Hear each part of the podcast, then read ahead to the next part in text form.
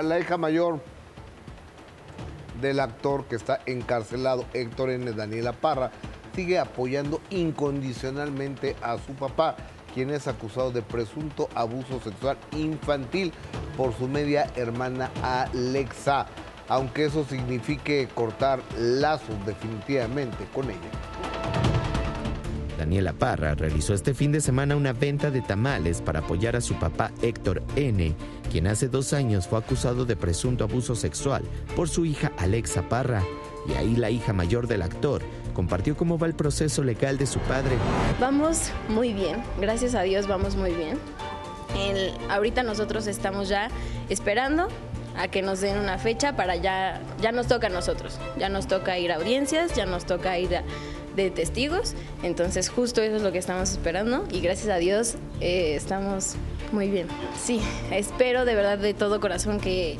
Miren, es que ya se ven las buenas noticias, solo hay que esperar a que el juez y que la justicia den la última palabra, pero estamos muy confiados y muy felices y muy todo con, con nuestras abogadas, con el proceso, con todo lo que nosotros tenemos, que desde el principio les he dicho a ustedes que que se haga justicia y nosotros todo lo que tenemos en nuestras manos lo hemos puesto, entonces estamos muy confiados en que el juez va a tomar la decisión correcta. Daniel aseguró que tras dichos señalamientos en contra de su padre, ha decidido cortar todo lazo familiar con su media hermana. No. De hecho, de hecho no, y también eh, lo he pensado mucho. Yo sí soy consciente entre lo que digo y lo que hago, y para mí eh, una hermana un familiar, no te lastima de esa manera. Entonces, para mí, eh, que ella diga mi hermana, mi papá, nosotros ya no somos ni su hermano ni su papá porque eso no se le hace a la familia.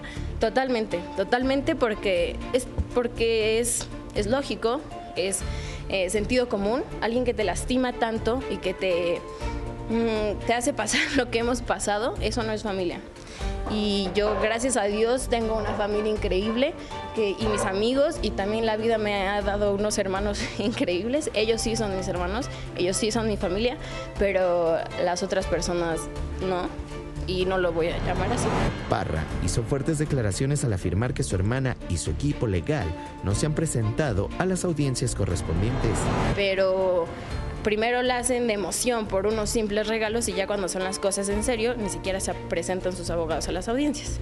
Entonces, mejor que si van a hacer eso, que lo hagan bien y que lo hagan como debe de ser. O sea, nosotros vamos a las audiencias, estamos con los abogados todo, el tiempo y las interesadas deberían de ser ellas y ni siquiera llegan sus abogadas a la audiencia. Entonces, conciencia, es un poco es un poco de lógica, o sea, no puede salir a decir esas cosas y luego las cosas serias no hacerlas. Él está fuerte como siempre, como desde el día uno, tiene los pantalones superpuestos, está con las abogadas, él es activo en las audiencias. Uf, bueno, pues aquí hay dos versiones totalmente que se contrapuntean, pero al final tenemos que esperar lo que diga la autoridad, ¿no? Yo creo, no podemos decir más, no estuvimos ahí, y hay dos versiones. Pero después de que Daniela Parra aseguró que los abogados de su hermana Alexa pues no se presentaban a las audiencias, la, la maestra en Derecho es Oliva, Olivia, Rubio, pues lo desmiente esto. Veamos. A un año y siete meses de permanecer en el reclusorio norte acusado por su hija de presunto abuso sexual. El caso de Héctor N sigue su curso de forma regular en los tribunales. Así lo aseguró la licenciada Olivia Rubio, defensa del exaparra, la denunciante. Eh, seguimos en jornadas procesales. Eh, se nos determinaron ya dos jornadas procesales para el mes de marzo. En el mes de febrero no va a haber jornadas procesales, pero para el mes de marzo ya tenemos dos nuevas jornadas procesales en donde eh, la defensa es el momento en el que va a desahogar sus medios de prueba. En ese sentido, posterior a esas dos eh, jornadas procesales, pues eh, el juez determinará qué sería lo conducente. Estas declaraciones contradicen a lo mencionado en días pasados por Daniela Parra. Primero la hacen de emoción por unos simples regalos y ya cuando son las cosas en serio ni siquiera se presentan sus abogados a las audiencias. Entonces mejor que si van a hacer eso que lo hagan bien y que lo hagan como debe de ser. O sea, nosotros vamos a las audiencias, estamos con los abogados todo, todo el tiempo y las interesadas deberían de ser ellas y ni siquiera llegan sus abogadas a la audiencia. Entonces, conciencia, es un poco es un poco de lógica, o sea, no puedes salir a decir esas cosas y luego las cosas serias no hacerlas. Fue justamente la entrega de regalos a un medio de comunicación lo que provocó la indignación de Alexa Parra, quien a través de sus redes sociales exigió cautela con el tratamiento de la información respecto a su caso. Ay, qué impotencia.